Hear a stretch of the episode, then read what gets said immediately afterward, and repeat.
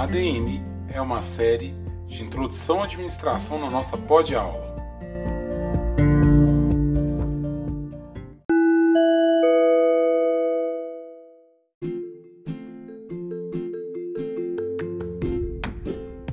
Sejam muito bem-vindos, meus caros alunos e alunas e ouvintes, a mais um episódio da nossa série ADM, Pod Aula, com a segunda parte do tema Organizações que Aprendem e Lógica Effectuation. No nosso quadro Novas Tendências, teremos um pouco sobre a ideia das organizações aprenderem com o usuário é, com a ferramenta nova que é a metodologia UX. E teremos também a segunda parte da conversa com Thales e Vitor sobre organizações que aprendem e effectuation. Quer saber mais? Fique conosco.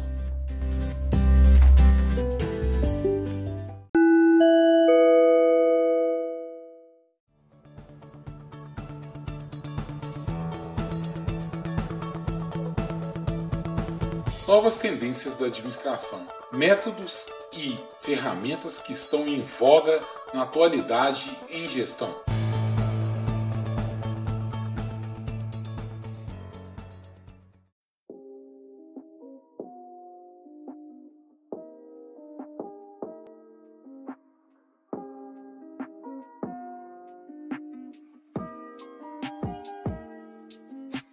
No nosso quadro Novas Tendências das Organizações que Aprendem e Effectuation, vamos trabalhar né, com a inversão das coisas. Antigamente se é, elaborava um produto serviço e entregava ao usuário.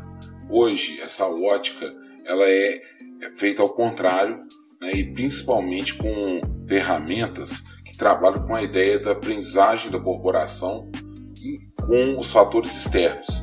E quem mais importante que o fator externo do que o, aquele que vai ser o usuário dos nossos serviços e, e produtos.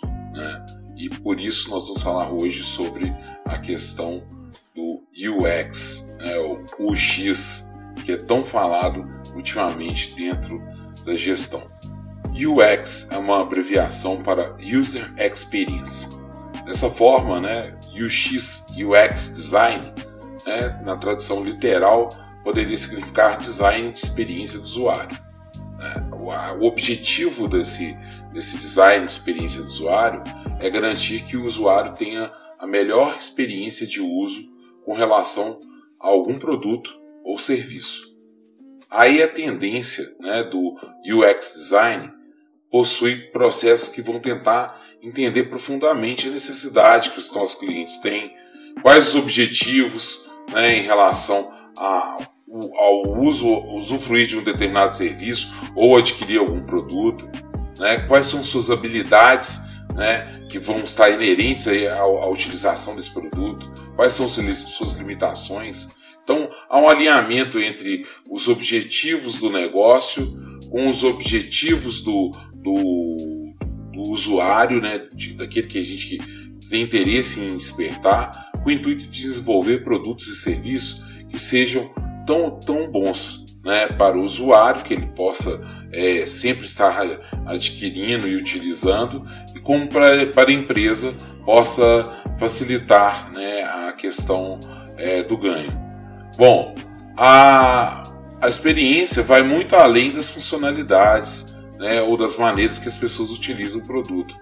A experiência de um usuário vai abranger um universo maior, começando desde a pesquisa pelo produto, né, passando pela, pela interação com os processos de compra e venda, o recebe, como que ele recebe o produto, né, e aí, e aí tem aquela coisa famosa dos inbox que peço que é uma mania dentro do YouTube, né, e em algumas redes sociais, para você ver como é que você recebe aquele produto, como é que abre, como é que vem da caixa, se ele vem direito, né, sua utilização, né, que seriam os reviews, né, e por fim o serviço de pós-venda. Né. É, essa, tudo isso compreende e envolve a ideia da jornada do usuário, né, através dessa metodologia do UX Design. Esse UX Design ele foi desenvolvido né, um dos seus desenvolvedores né, foi o Don Norman, né, e, e, ele trabalha essa questão do, do dessa experiência UX, né, uh, sempre demonstrando que o UX design é uma área multidisciplinar e que contempla muitas competências, como design de interação, né, arquitetura de, da informação, o, o, o visual que, que atrai, a psicologia que está por trás dessa interação com o usuário, né, o storytelling, a contação de histórias. Né, nós somos é, atraídos pela forma com que o produto e o serviço nos é vendido. Né, então, uma, resgatou uma coisa antiga disso e ferramentas mais modernas como o design thinking.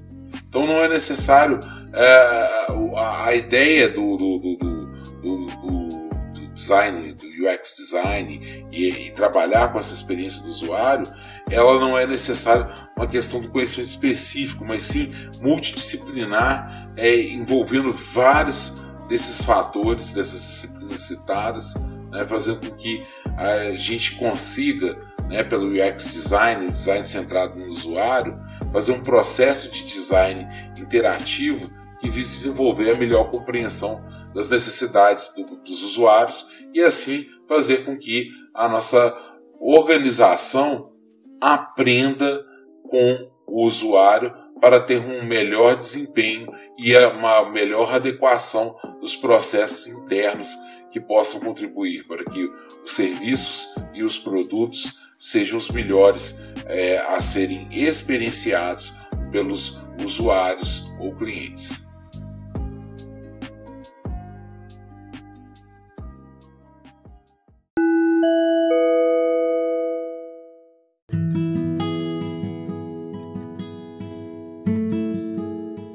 Bate-papo sobre gestão.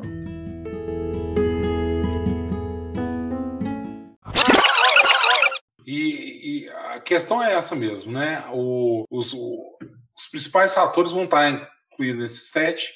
Né? Você explicou muito bem a questão da, da, da, da aprendizagem, né? Que sempre vai ser em circuito duplo, sempre entre a ideia de gerar meta, metacognição né, e, e, e baseado no, no, feedback, ou seja, levando em conta os, os contextos é, em que estão inseridos, o, o, equilíbrio entre, entre aquilo que realmente se vive, que é o concreto, e, e aquilo que se pensa, que é o abstrato, né, e, trabalhar essa questão tanto do, que é tão difícil, principalmente hoje em dia que o trabalho é moto, né, a questão do nível da ansiedade, e aprender com, com, com a experiência anterior.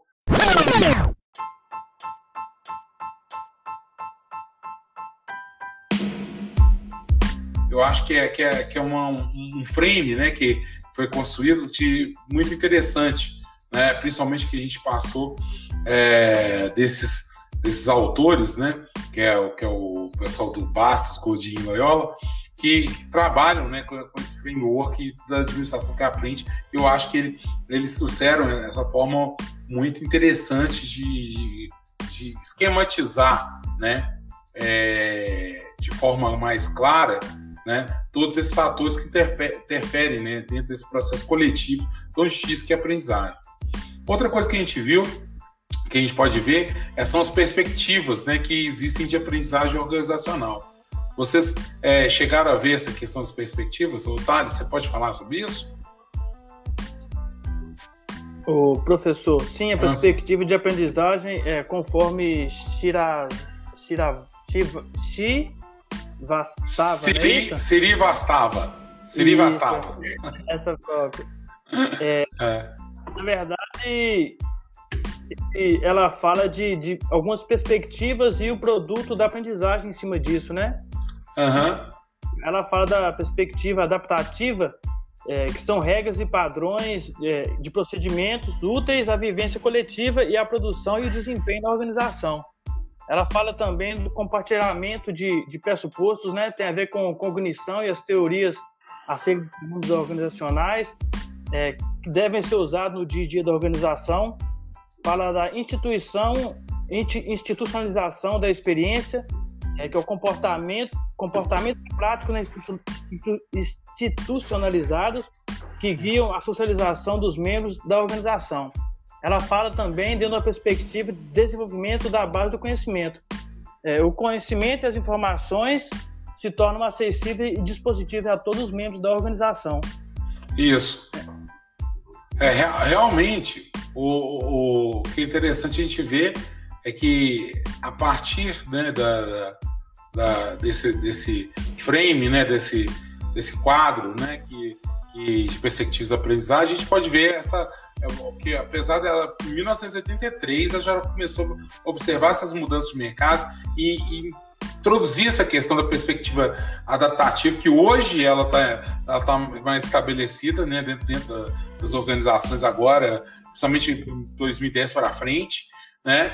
E, e, ela começa a trabalhar com esse conceito né, de gestão de conhecimento mais apurado dentro do compartilhamento de, né, de, do, dos objetivos, do pressuposto, dos valores, né, é, a institucionalização de experiência que foi realmente concretizada né, pelos meios de, de, de lá para 2005 com ferramentas de onde tinham práticas, né, que a gente vai ver é, com ferramentas onde o conhecimento ele pôde ser ser como é fala? Gerido. Eu acho que aliás a partir desse, desse disso aí eu acho que eu já quero puxar um gancho, né, para a gente falar um pouco sobre as quatro ferramentas de gestão conhecimento, porque é, a, a, na verdade a, Siri, a Sirivastava ela traz, né, dentro dessa questão de desenvolvimento de base de conhecimento, institucionalização da experiência, ela já traz para a gente uma, uma questão de como que a, é, as ferramentas, né, as organizações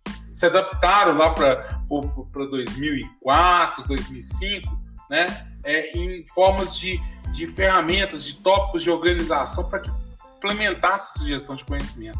Vocês chegaram a ver aquela questão dos portais corporativos, sistemas de, de gestão de conteúdo, comunidade prática e ensino à distância? Sim, professor. Sim, pode é... falar. Tá. É interessante porque a partir do momento que se entende que o maior valor é o conhecimento, então cabe desenvolver ferramentas para gerir isso. Né? porque gerir e gerar, né?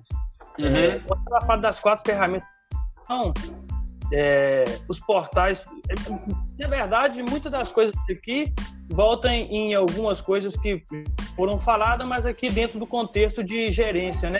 Desse uhum. Os portais corporativos é, são ferramentas que, que vão auxiliar na comunicação, que é algo que a gente já, já vem falando, né? A importância da comunicação entre os membros é, de uma organização é, entre os trabalhadores, para os executivos, é, como, por exemplo, isso vai ter uma, uma importância muito grande na tomada de decisão.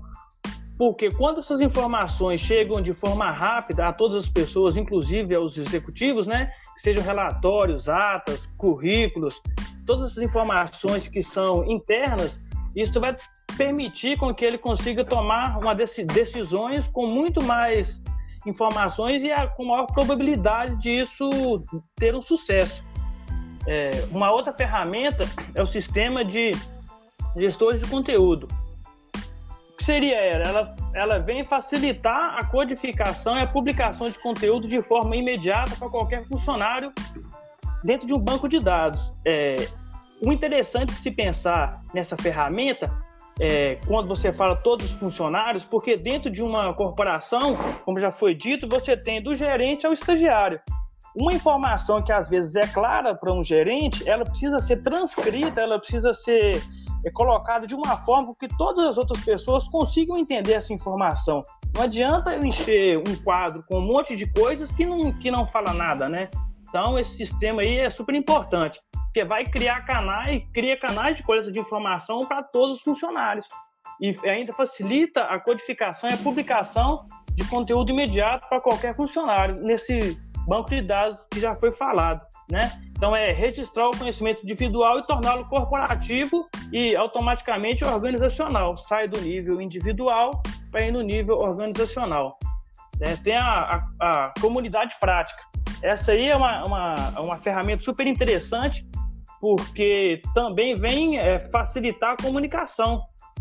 Seria a seleção, você vai montar uma equipe, então você vai procurar é, os membros de uma equipe por especialidade. O que o objetivo daí é, você sabe o que você precisa, você conhece as características de cada membro. Se você faz uma equipe unindo o que há de melhor em cada um para a resolução de um problema, você vai facilitar a comunicação entre esses membros e vai produzir um melhor compartilhamento do conhecimento e das experiências. Isso aí é, é super interessante. É, você vai, na verdade, criar um ambiente onde, onde a criatividade, onde a comunicação tem uma maior chance de ocorrer, né? E outra coisa super importante que é aquela ideia de como que o indivíduo vai, pode se comportar para gerar uma aprendizagem em grupo. E, e, essa quarta ferramenta, que, é o ensino à distância, o EAD, né? que, que atualmente está tão, tão falado no, no país por todos os motivos, é, que seria você ter a capa, o, a, o indivíduo como o senhor do seu conhecimento. O indivíduo é o ator principal. O querer individual aí é super importante que é o que o Vitor já falou, é importante que o funcionário esteja, o colaborador, o funcionário, ele esteja se sentindo valorizado, que ele tenha perspectivas, que ele se sinta parte do grupo, porque aí ele vai conseguir se motivar, porque a gente não é capaz de motivar ninguém, mas a gente pode oferecer elementos que possa fazer com que as pessoas se motivem, que ela busque a autoaprendizagem, que, é, que ela se empenhe em cima disso, porque o ensino EAD, a autoaprendizagem e a disciplina na busca do conhecimento, ele é super importante. Então você pode estar tá, tá trabalhando aí dois pontos que são super interessantes, que é a disciplina no trabalho e, e a vontade de aprender, né?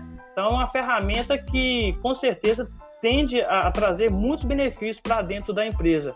E também o EAD, a forma com que ele é colocado, permite com que o funcionário não precisa de ter aquela dependência locacional. Você precisa sair de um ponto e ir para outro para aprender. Você consegue de repente desempenhar as suas funções no dia a dia e ainda consegue atingir, é, é, ter acesso ao conhecimento de uma forma remota. E, e, se o funcionário tiver aí uma disciplina e tiver um empenho, com certeza ele vai conseguir ter êxito nessa, nessa busca individual, que posteriormente, com as ferramentas de comunicação, vai se tornar uma aprendizagem é, organizacional.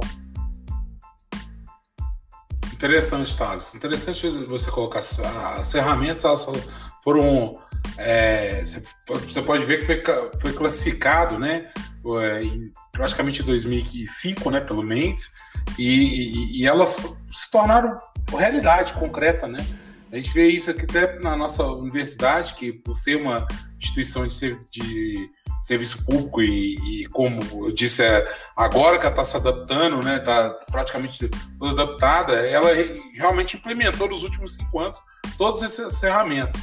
Tanto o portal, transformar o site da universidade em um portal corporativo, ter esse sistema de gestores de conteúdo onde teve uma integração do departamento de, de comunicação né, do, da universidade com ah, os outros setores e pôde até fazer uma, uma, forma mais inteligente. Hoje em dia, estão usando até sistemas inteligentes onde utilizam o e-mail e, peguem é, coisas que até então era difícil de conscientizar né, os, os colaboradores. Agora eles utilizam as ferramentas através do, da aquisição né, do, do sistema mesmo, do, do Google Suite, eles utilizam e-mails que vão ser, vão ser é, personalizados e, e, eles vão ter conteúdos que abranjam é, problemas que os colaboradores enfrentavam, né? Então são atualizados com normativos, com, com procedimentos que podem, possam facilitar e flexibilizar o trabalho.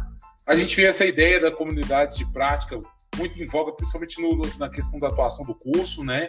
A gente pode ver o, é, desde o do, do, como prática de ensino, né, que a gente tem dentro da organização, a importância que hoje tem um Baja, é a importância, a importância que tem hoje o, o, o, o, o Star, é, o Stark, como é que é? Stark Box, ah, esqueci o nome. Isso, Starbots, né, Starkbots, Aerovale, é, a cervejaria escola, que eu faço parte dessa comunidade de prática, é, na engenharia química tem a escola piloto, né? Entre, é, entre as estratégias é, gerenciais, que é, tem o gama estratégico, né? E, e até mesmo, é, de certa forma, a, a é, incipiente, né? Então, o Baja e, o, e a empresa Júnior também vieram com, trazendo essas comunidades de prática que possa possibilitar, né? O, esse conhecimento, essa aprendizagem é, principalmente pelo engajamento social, pela socialização,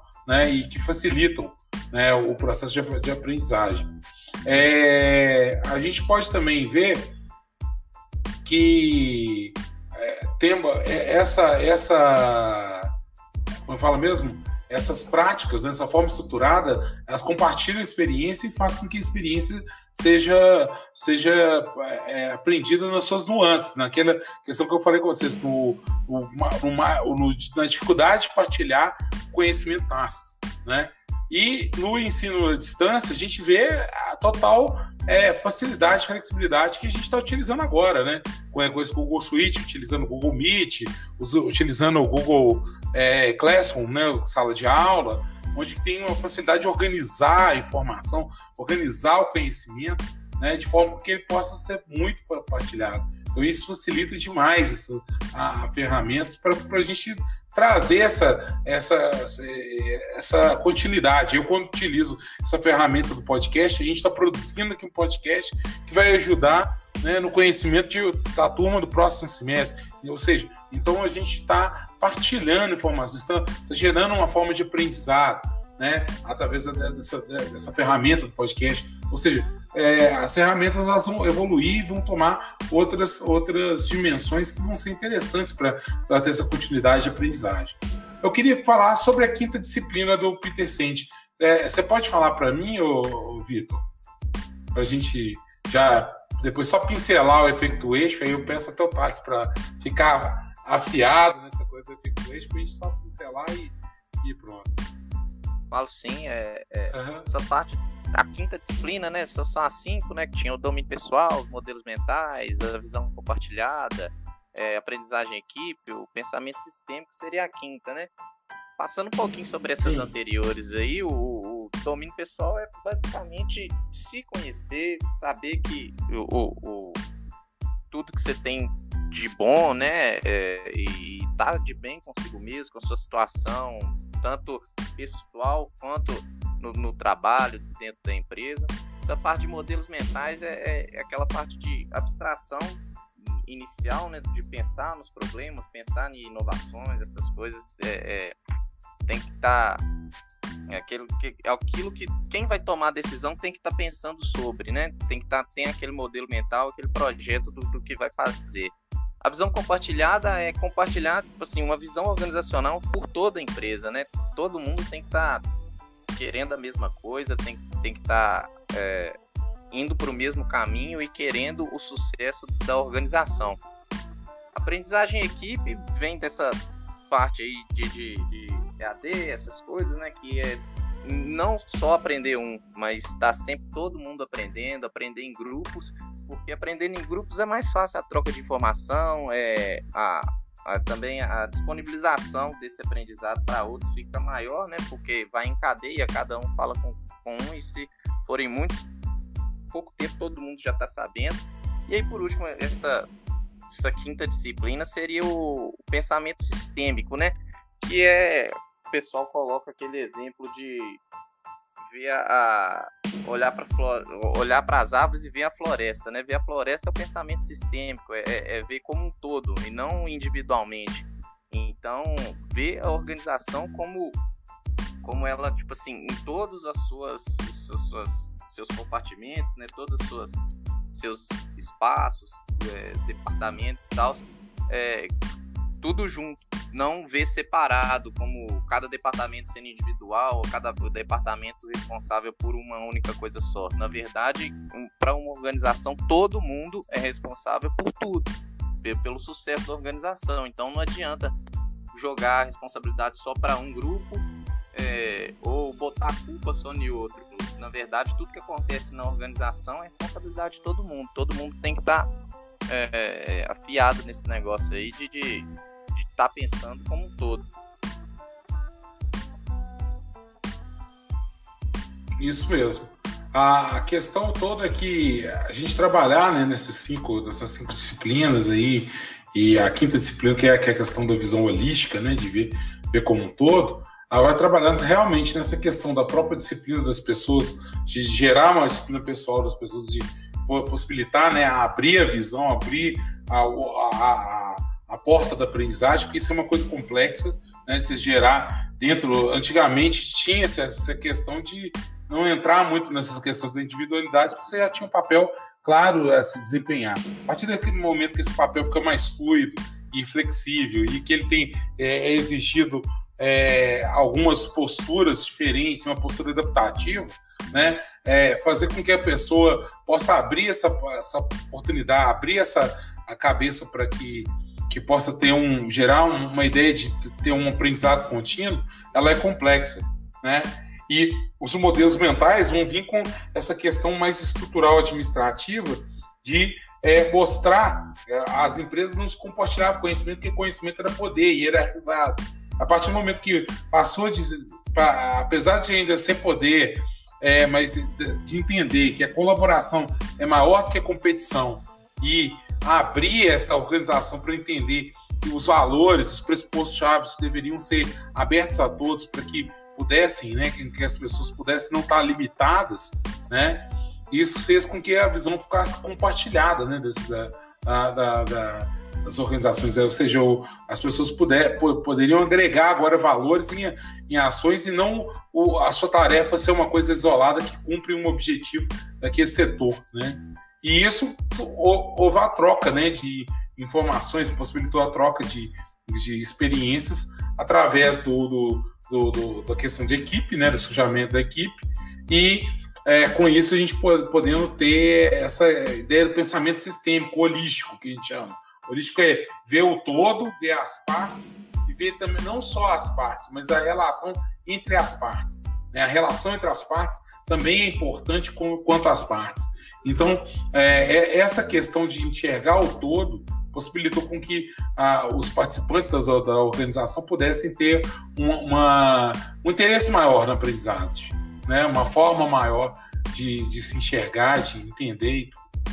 É, eu agora queria falar sobre essa, para a gente começar a encerrar o nosso programa, falando sobre effectuation, né, que é, é, a inversão, né, como a gente já viu a inversão dessa questão da, da coisa estática para flexível, essa inversão também de, de, desse mundo mecanicista de causa e efeito, né, agora está é, mudando para uma outra lógica, uma lógica efetual, que é o, o quem pode falar? O Thales pode falar para mim é, sobre, sobre essa questão do, efeito expert, certo?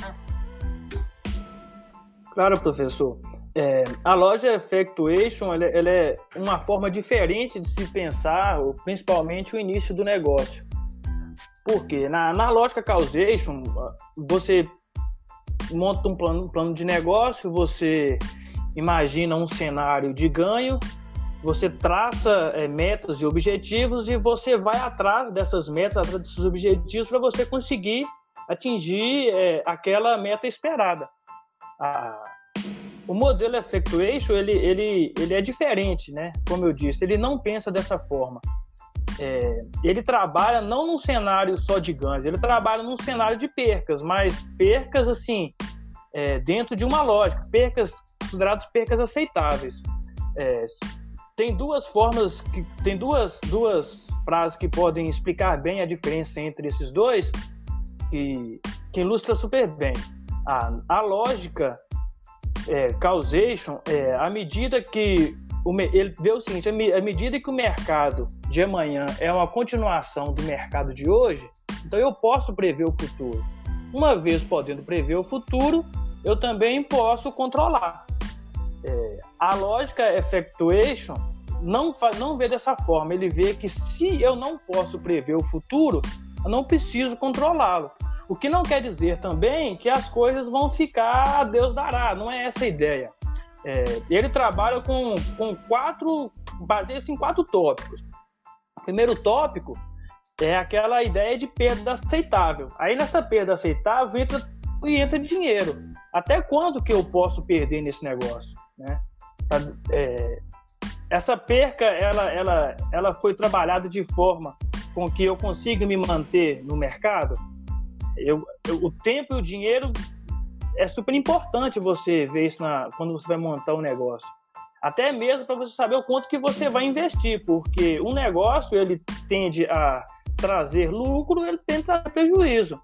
Mas se você trabalha num cenário de prejuízo, você consegue ter fazer coisas que possam é, minimizar esses problemas. Uma delas, que é a, o segundo tópico, é a ideia de aliança estratégica.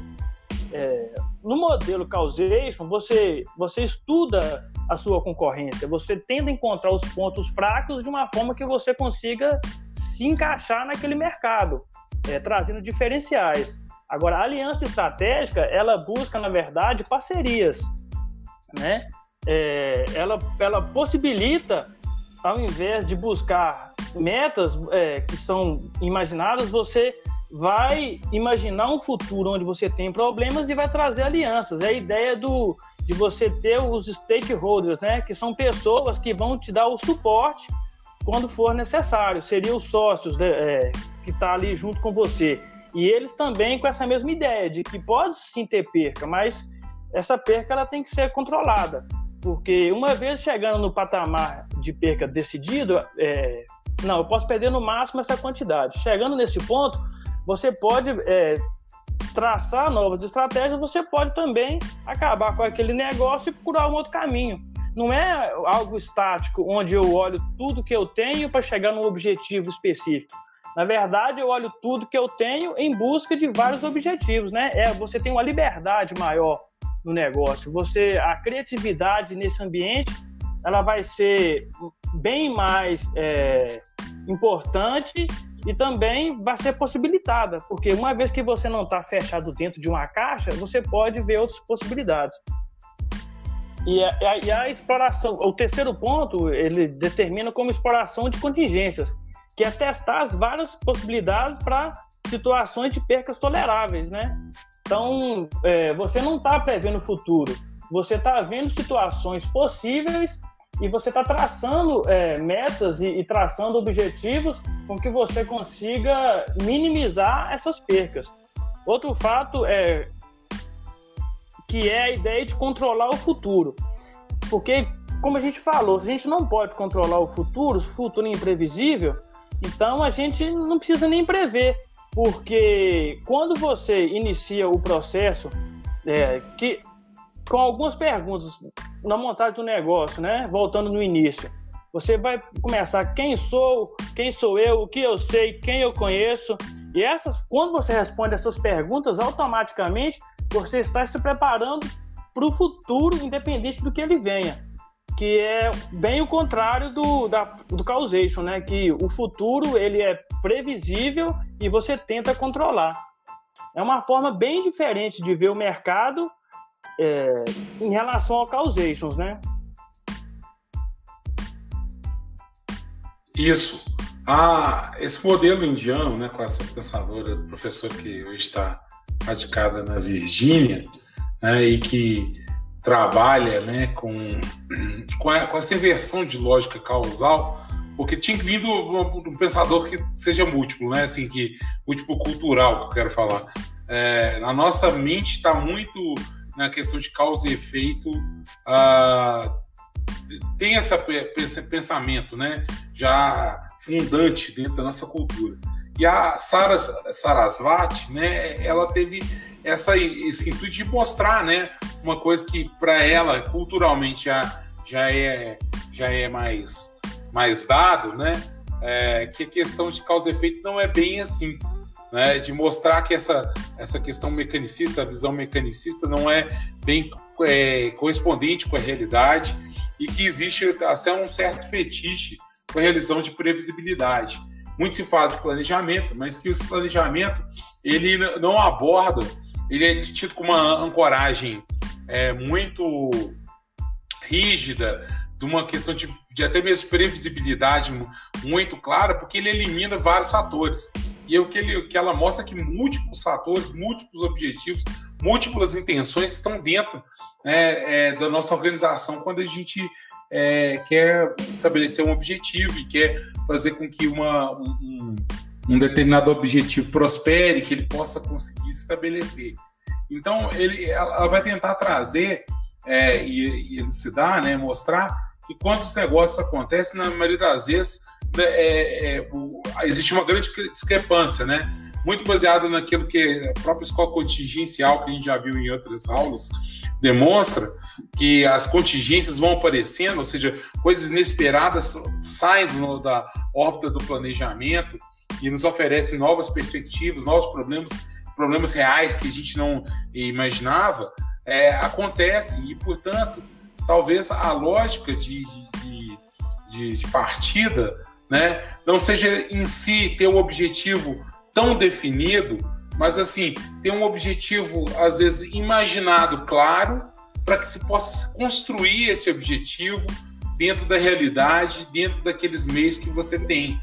Né? Então, seria a questão de, é, de ter uma diferença entre uma lógica causal, onde que eu parto dos meus meios dados, das, das minhas coisas dadas, e vou para um objetivo em que esteja estabelecido e pronto, para um pensamento diferente. Eu tenho meios onde eu, eu estou, eu, eu, eu, posso atuar e eu olho esses meios e dentro desses meios eu consigo imaginar possibilidades de fins imaginados que não são um objetivo pronto, fixo, mas sim vários sims onde eu posso tentar é, ser alcançado e eles, e eles fazem parte mais ou menos de, de daquilo que eu, que eu imagino. Eu fiz no doutorado, eu estudei muito a questão de, de práticas né, cervejeiras e principalmente de práticas de cervejeiras campeões, né, campeãs.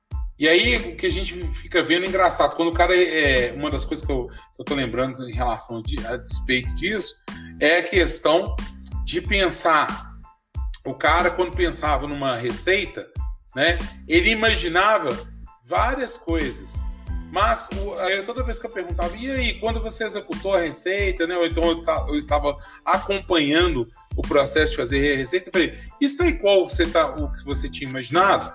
Aí o cara fala, igual ao que eu tinha imaginado, de ideal, não. Mas ele está dentro de uma faixa imaginável. Eu ficava assim, faixa imaginável? É, ele quis falar, eu, eu, eu, eu poderia esperar a, a é, eu esperava, esperava um aspectos sensoriais, né, olfativos e gustativos, mais ou menos em torno disso. Então, tudo que apareceu aqui circunstancialmente, de acordo com os meios que eu tive, os processos que eu conseguia utilizar, com as pessoas que eu consegui agregar para que eu pudesse fazer uma, uma, uma cerveja inovadora, eu consegui é, ter, ter um, um, um resultado satisfatório dentro dos fins imaginários. Mas se eu tivesse um fixo, né, qual é aquela primeira intenção daquele, daquela primeira cerveja que eu vi, ela, não, ela nunca se concretizou. Né? Então eu acho que isso aí dá uma ilustração. Ontem também, por incrível que pareça, acho que assim, a vida é tão interligada, né? E a gente nem acredita. É, eu vi um vídeo, é, estava vendo um vídeo sobre o primeiro cara que viajou o mundo, todos os países do mundo primeiro brasileiro que viajou todos os países do mundo. E aí perguntar para ele: Nossa, deve ter sido um planejamento violento para você fazer isso, né? Quanto tempo você planejou? Aí disse que na, nas primeiras palestras, as primeiras lives que ele falou, ele falou assim: duas semanas. Aí o pessoal quase caiu para trás, né?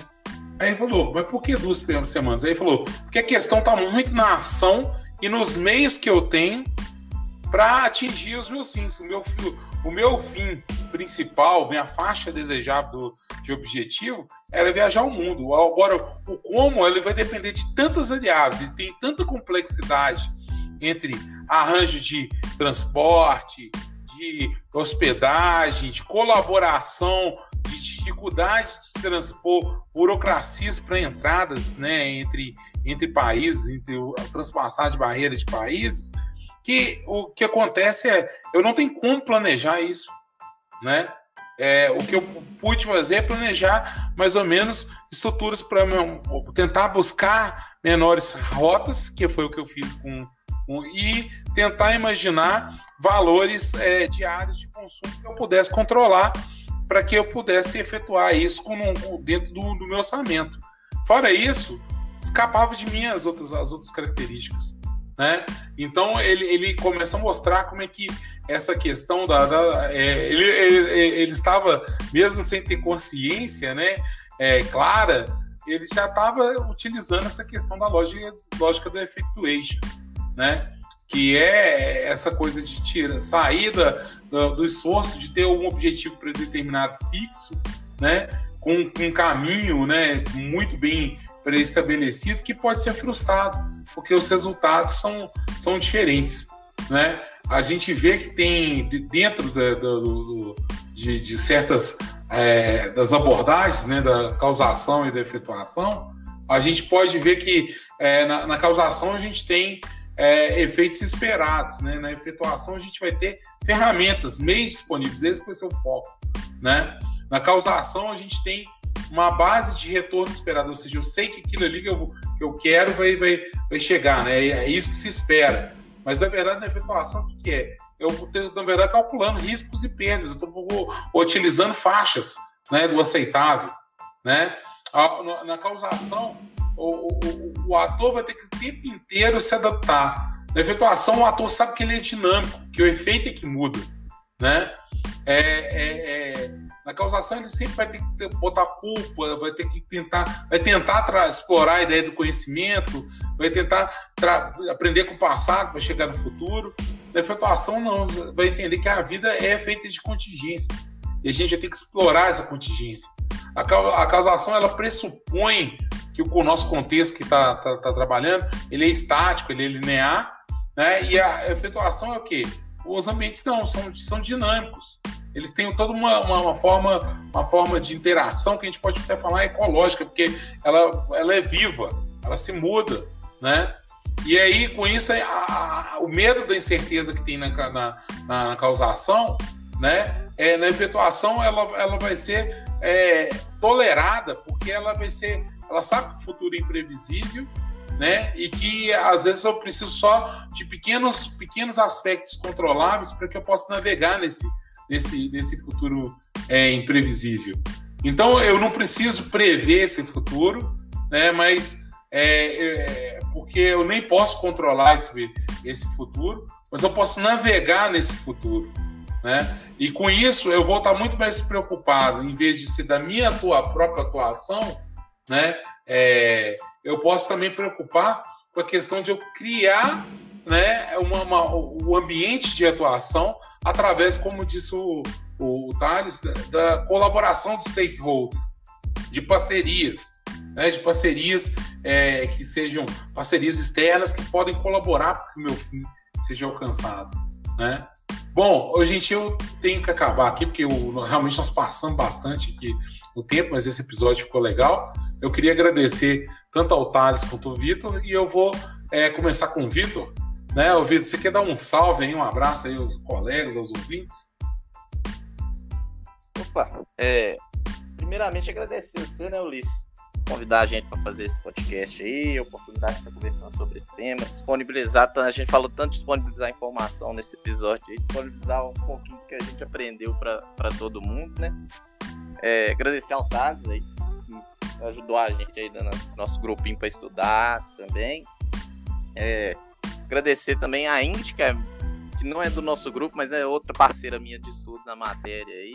E provavelmente ela vai escutar esse episódio aí. E no mais, mandar um abraço para todo mundo que tá escutando aí. Valeu, obrigado. Ô Thales, você gostaria também de dar umas palavras finais?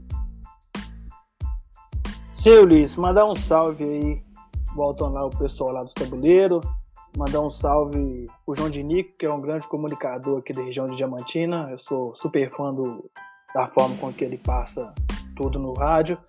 E agradecer você também aí, o Vitor, é, pela oportunidade de, de poder participar e de falar sobre esse tema que é tão atual e tão importante na formação e, e, na vida dos empreendedores, né? A gente que está num processo de formação profissional e pessoal, conhecer todas essas, essas linhas de pensamento, com certeza vai ser extremamente agregador no nosso futuro profissional, até mesmo em entrevista de emprego, de tudo.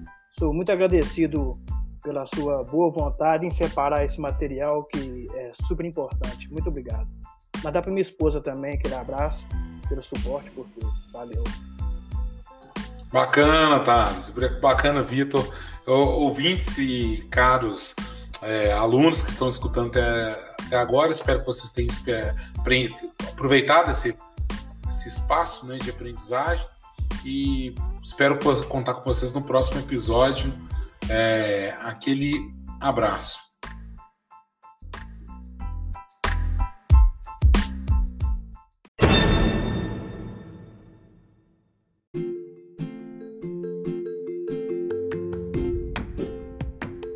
Foi mais um episódio da nossa série ADM aqui na nossa pod aula com um tema de organizações que aprendem e Logic Effectuation.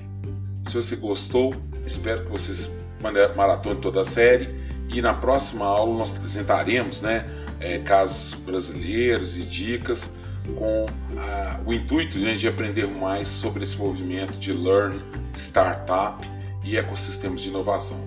Aguardo vocês lá.